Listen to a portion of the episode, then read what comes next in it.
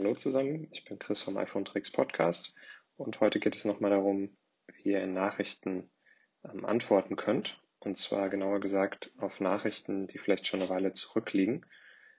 Äh, um die wieder hervorzuholen sozusagen, könnt ihr auch auf einer Nachricht eures Gegenübers gedrückt halten, tippt dann auf Antworten, könnt äh, auf eine bestimmte oder auf diese Nachricht dann antworten und die wird dann wieder ganz unten angezeigt, zusammen mit einem kurzen Verlauf, auf welche Nachricht ihr geantwortet habt. Und so könnt ihr quasi auf den Kontext antworten, auch wenn die Nachricht in eurem Chatverlauf schon eine Weile her ist. Viel Spaß beim Ausprobieren und bis zum nächsten Mal beim iPhone Tricks Podcast. Tschüss.